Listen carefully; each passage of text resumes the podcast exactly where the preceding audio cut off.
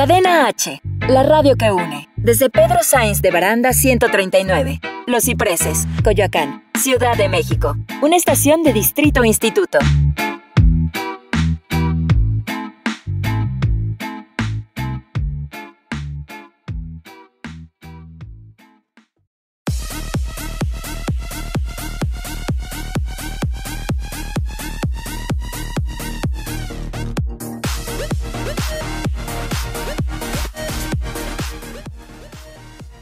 Hola amigo, ¿cómo estás amigo, amiga, ya en casita que nos estás escuchando?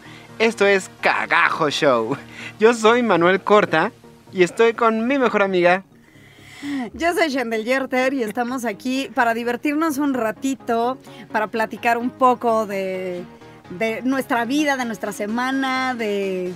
Hay que pues, platicarles algo a nuestros amigos que nos escuchan desde la semana pasada. Desde la semana Este pasada. es nuestro segundo programa. Exacto. La semana pasada teníamos otro nombre. Decidimos Que era- cambiarlo. Decidimos cambiarlo por este, razones de derechos, De que ya existe. por cuestión de derechos, y entonces llegamos a la conclusión de que cagajo, no hay nombres. Entonces, cagajo, el Cagajo show. ¿Cómo estás, Shendel? Muy bien, Manu, ¿cómo estás tú? Bien, esta tarde de viernes. Estamos el viernes 28 de junio. Es mediodía, está rico con nuestro cafecito, nuestro tecito, nuestro lo que tengamos aquí a la mano. Ustedes en casita, ¿cómo están? ¿Qué tienen ahí? Les voy a decir, les voy a ser bien honesta. O sea, Manuel Corta, séles honesta, no tuvimos cafecito.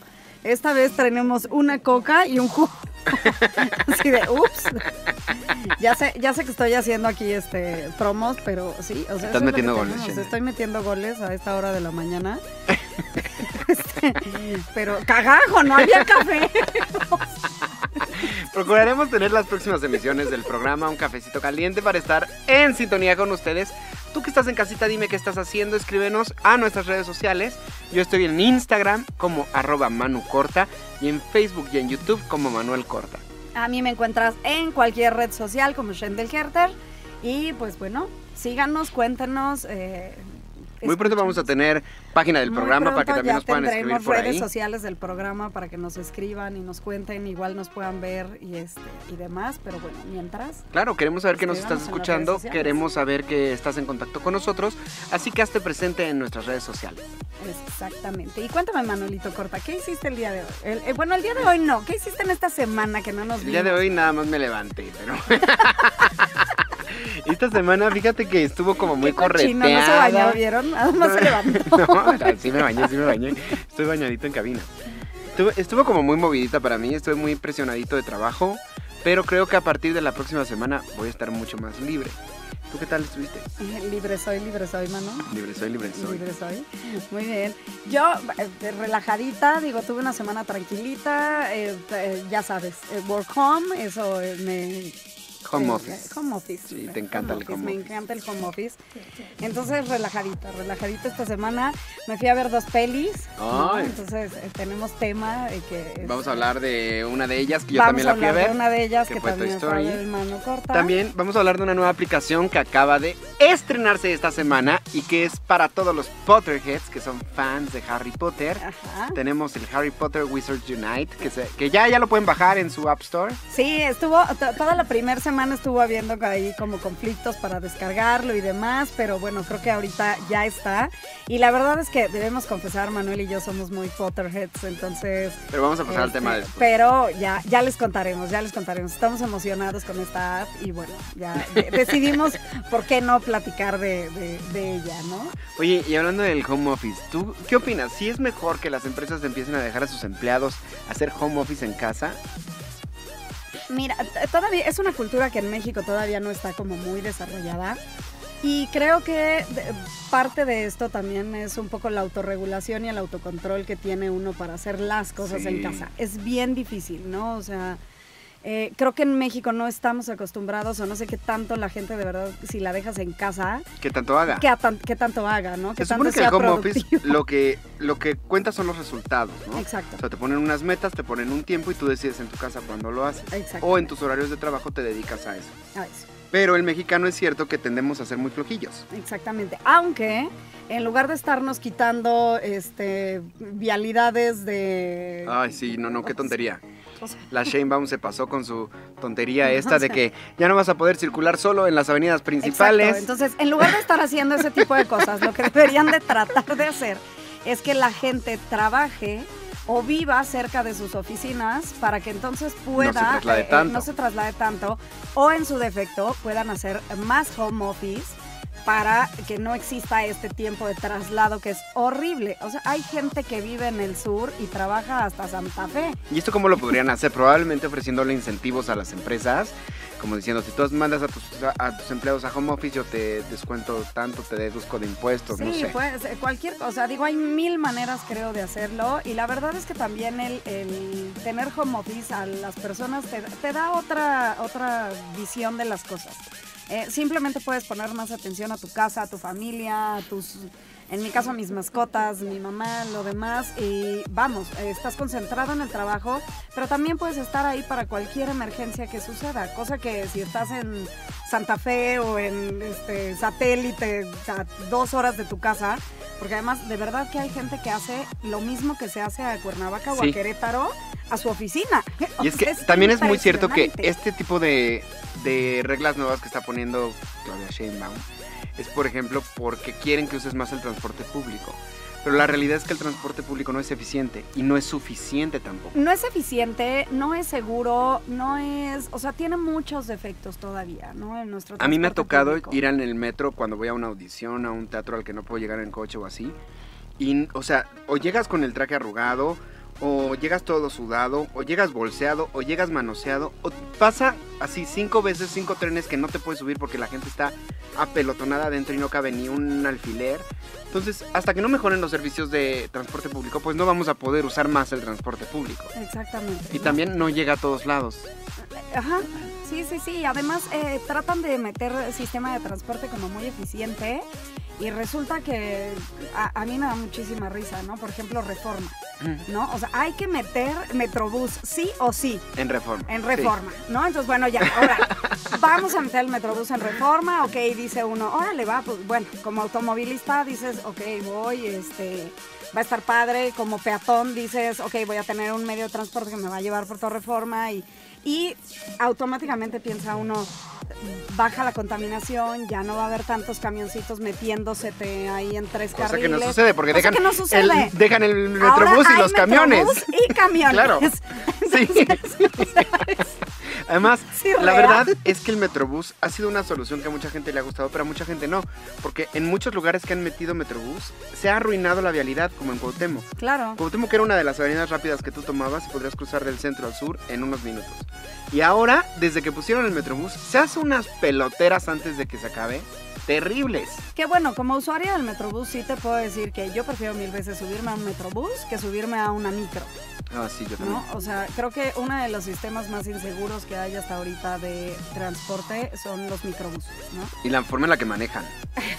O sea, no es posible que dejen pasajeros en tercer carril. O sea, es así de, señor, péguese, por favor. Sí, sí, sí, es, es, es impresionante, es impresionante. O sea, entre, entre ellos y los, este, y los, y los camiones de carga que se supone que tampoco deberían de circular en las, en las vialidades. Bueno, pero ni, siquiera, ¿por qué terminamos hablando de eso? Pues es que, yo, bueno, si usted nos, si tú nos estás escuchando en tu coche, por favor, empieza a sonar tu bocina y di, sí, no, no, no, no. Vamos a mejorar el transporte público y que nos dejen circular en las avenidas Sí, principales. que nos dejen circular en las avenidas principales cómodamente, porque además qué inseguridad yo meter a alguien a mi auto, nada más, porque, o sea, no.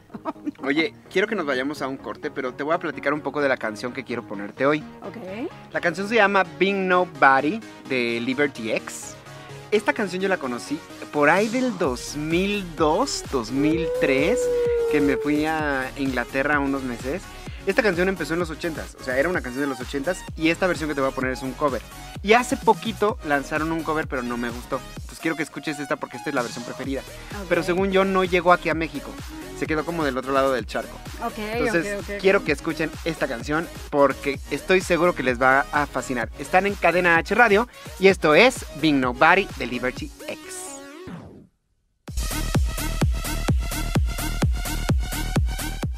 Qué padre canción, Manu. Me, me- me gusta, me gusta tu canción. Estuvo, estuvo muy linda. Y sí, sí, ya recordé que existe la versión nueva, pero no, No me Es que está gris. Está gris. Está gris, está sin chiste. Exacto. Por eso les quiero recomendar esta de Liberty X. Búsquenla en YouTube. o en Búsquenla, Spotify. búsquenla, búsquenla. Pues seguimos aquí, aquí escuchándonos en Cadena H Radio, en Cagajo Show. Y bueno, ¿por qué no? Eh, Manu, te voy a platicar que esta semana me fui otra vez ¿Qué al hiciste? cine. Me fui al cine otra vez. Es que han de saber que tengo un hermano bien buena onda y entonces me llevo al cine cada que, cada que puede. Esta Y semana- millonario. y millonario, además, ¿no?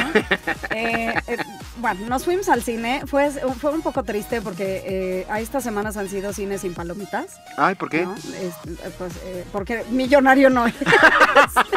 porque millonario no es, ¿no? Básicamente. Este, no, no, no, ya la última, o sea, la última, dejamos como las palomitas para la más especial, que es de la que vamos a platicar. Solo te quiero decir que esta semana me fui a ver eh, Dark Phoenix. Ajá. Me gustó, me gustó. Yo tengo nada más algo que preguntarte. Yo era fan de las primeras tres de X-Men que hubo, pero el final de X-Men 3 no me gustó, Ajá. porque es cuando se muere Jean Grey. Ok.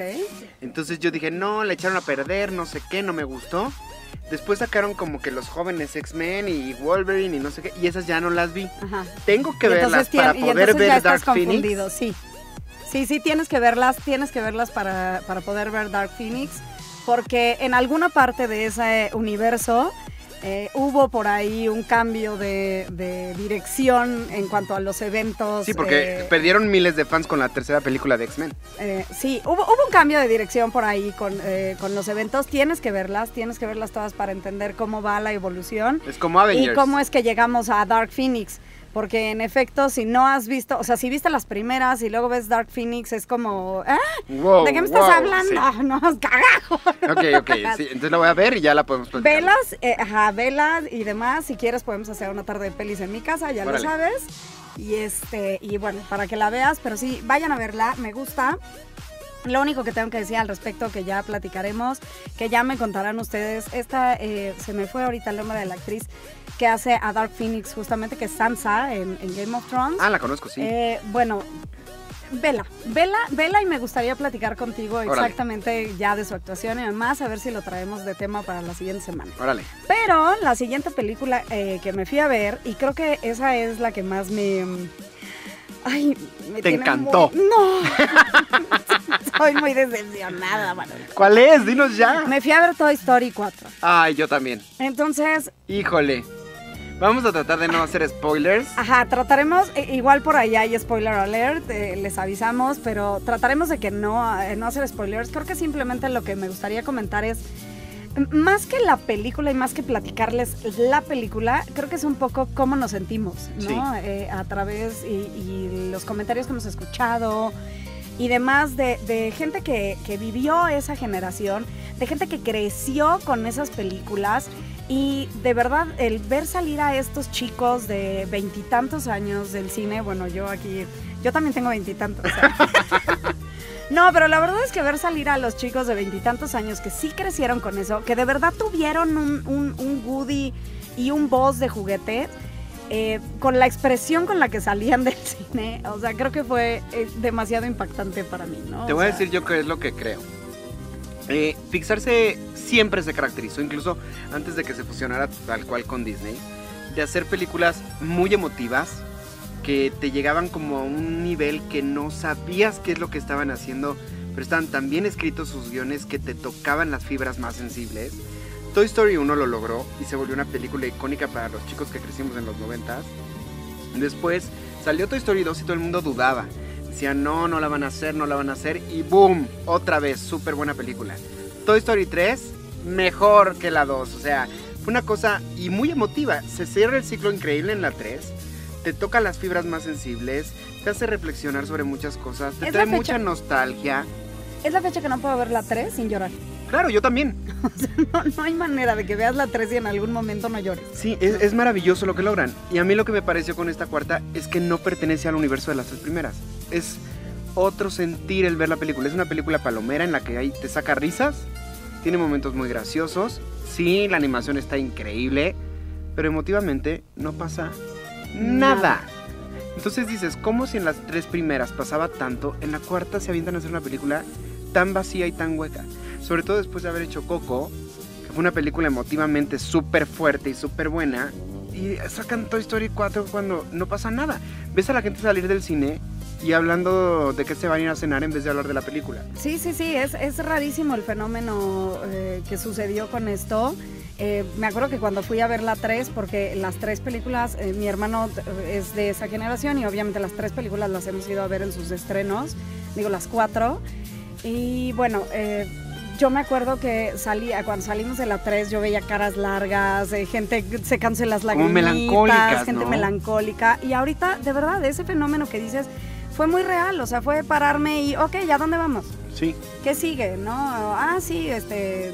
Y a mí, que soy muy fan de las películas, me quedó una sensación de malestar. Como de no, no le atinaron, no le dieron. Para mí, la saga se acabó en la 3. Para mí, para mí creo que cambió muchísimo, cambiaron los valores de la película, o sea, Ujú. yo sentí que cambiaron la- los valores y el significado que tenían esos eh, juguetes maravillosos. Entonces creo que, eh, creo en lo personal, eh, que perdimos esta, pues esta esencia. Toy Story 4 perdió la esencia de lo que era Toy Story, de lo que significaba para todo, toda una generación Toy Story y creo que lo más eh, impactante del asunto es que justamente la gente que lo dice es la gente de esa generación. ¿Por qué no, ¿No? mandas a una cancioncita y regresamos a, a cerrar el tema de Toy Story? Me encanta el asunto, vámonos a una cancioncita. Esta cancioncita te la voy a poner yo, Manu. Eh, no sé, solo me gusta. solo me gusta. Sí, o sea, creo que se me hace una canción muy icónica. Eh, no, ha no me ha pasado eh, nada por el estilo, pero creo que es una canción muy icónica con la que mucha gente se siente identificada. Además de que el cantante es este. eh, ha sido, bueno, uno de mis favoritos, guapísimo, Bon Jovi. Y pues los dejo con Living on a Prayer. ¡Ea! Cadena H Radio. Amigos, regresamos a Cadena H Radio. Estamos en el Cagajo Show. Y estábamos hablando de Toy Story 3, dos, Toy Story 4. Toy Story 4, 4. que es la película. Y vamos a terminar este tema. Fíjense que también hubo como muchas incongruencias que a mí me parecieron como de, ¿what? Yo no, no me había dado cuenta que Bobby eh, desaparecía en la tercera película. Bobby desaparece en la tercera película. Sí. Y ahora ya como que regresa y es la cuarta película. Y este... Nos falta Shendel en el audio. Y bueno, no, no hay micro de Shendel. No, ya no estoy. eh, estoy Ah, ah, sí. ahí estoy, ya Ahí estoy, ya, ya me escuché. Muchas, muchas gracias. Y bueno, no sé si te diste cuenta, pero en las primeras películas ella tiene una falda de cerámica. Sí. Y de aquí de repente la falda se convirtió en tela porque Pues la usa de capa. Porque de hecho la capa es Pero es que era morada. una lámpara acá. La, ca- la- la capa es una... Porque sí hay muñecas de porcelana que visten con ropa de tela. Sí, pero, Pero sí. tanto los hombros como la falda era hasta dura. Era hasta dura, así. claro, claro. Y aquí la capa se supone que es su falda porque si es morada y si se ve, se levanta y son las bolitas las del vestido. bolitas del vestido. Entonces yo digo, ¿cómo? O sea, ¿se transformaron los materiales o qué? Sí, sí, además ya ahora de ser la, la chica Dulce. tierna, dulce o vejerita, ahora, bueno, ¿cuántos memes he visto yo Ahora es de una eso, Raider. no? O sea, la chica empoderada ya ahora. Que bueno, no se me hace raro porque últimamente eh, eso es algo que, fíjense, a pesar de, de- eh, se va a oír muy extraño el comentario, ¿no? Soy mujer y demás, pero sí tengo un conflicto con este empoderamiento de las mujeres en todas las películas. Mm. ¿no? O sea, creo que es, es, es como basta. Es va- que yo sea, creo que está no- padre que nos den poder, está padre que, pero, pero no en todas. Esto No, yo creo que no es. igual, Yo creo que no es el empoderamiento el problema, sino la forma en la que lo hicieron. Puede ser. Puede Aquí, ser, puede ser. la- o sea, neta, no está padre cómo la transformaron. Sí, no, no, ella era, creo que la personalidad que tenía era maravillosa, ¿no? De- porque... Y ahora está ser- malhumorada es. Sí, es enojona, en algún punto de verdad que dije, ¿como por? O sea, Sí. ¿por, qué, ¿por qué está ahí? Inclusive Así cosas de, como el pelo. Woody, ya no la peles. Ah. Ella tenía un, un gorrito también, que según yo también era de porcelana. Ajá. Punto que fuera de tela. Y ahora le pusieron un moño muy extraño. Como que lo quisieron hacer más juvenil. Porque he escuchado muchos comentarios de, a ver, treintones, no se pongan este de problemáticos con la película Toy Story 4, no está hecha para ustedes, está hecha para los niños de ahora. Yo veo a los niños de ahora y no les llegó. No, no, no, no. Es más, eh, eh, mira, va- vamos a acabar, para acabar pronto. ¿Cuántos niños de ahora vieron en el cine? O sea, seamos honestos. La película estaba hecha para los treintones. Claro. Eh, chavos de 20 a 30 años, ese era el El target al que iba. esa película. No vi un solo niño, o sea, esta función a la que yo fui no vi un solo niño en la sala. Yo Uno. sí vi, y eso que fui noche, pero ya salieron de vacaciones. Sí, sí, pero digo, de todos modos, ¿cuántos viste? O sea, ¿era No, una película para niños? En ese horario ya eran más adultos, sí. Y, y casi, y casi no es, o sea, vamos, la, la realidad es que la mayoría de las personas que iba a consumir ese producto era la gente de 20 a 30 años, ¿no? Ay, ya nos vamos a ir. ¿Cómo?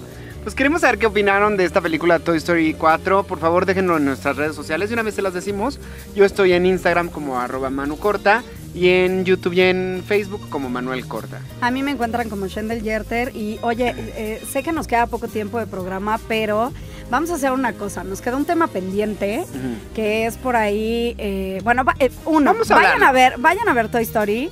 Porfa, eh, cuéntenos, cuéntenos en las redes sociales qué opinan ustedes, cómo se sintieron al ver eh, Toy Story y, las, eh, y bueno, por ahí les respondemos en redes sociales.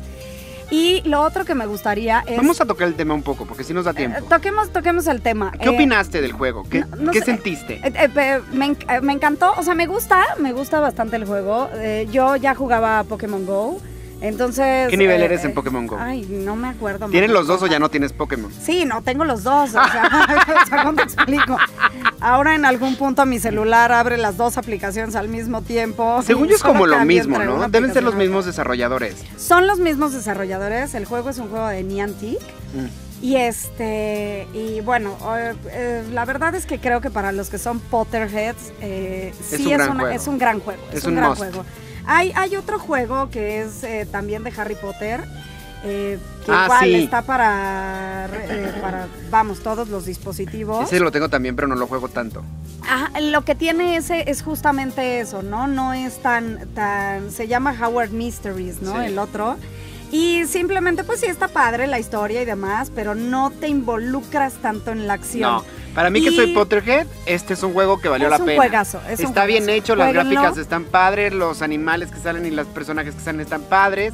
La música, está cada vez que entras que escuchas el tirín, tirín, tin, tin, tin. La historia, No, no, no, o sea, la presentación del juego es, me encanta, amo ver la presentación del juego. Y bueno, es súper divertido. Los principios básicos son los mismos de eh, Pokémon Go. Pokémon Go. Si ustedes eh, tuvieron Pokémon Go, bueno, les encantará, pero bueno, te voy a decir que el juego está tan divertido que hasta mi madre lo está jugando. o sea, sí. Amigos, se nos acabó el tiempo, no puede ser, estamos en Cadena H Radio y esto es el Cagajo Show. El Cagajo Show. Por favor, búsquenos. Prometemos esta semana ya tener las redes sociales, pero mientras, no dejen de escuchar Cadena H Radio. Y bueno, Yo soy Manuel Corta yo soy Shendel Re- Yerter. y nos vemos la próxima semana. ¡Cagajo, nos escuchamos, Manuel! Cagajo. Nos escuchamos. Es muy divertido hacer radio contigo.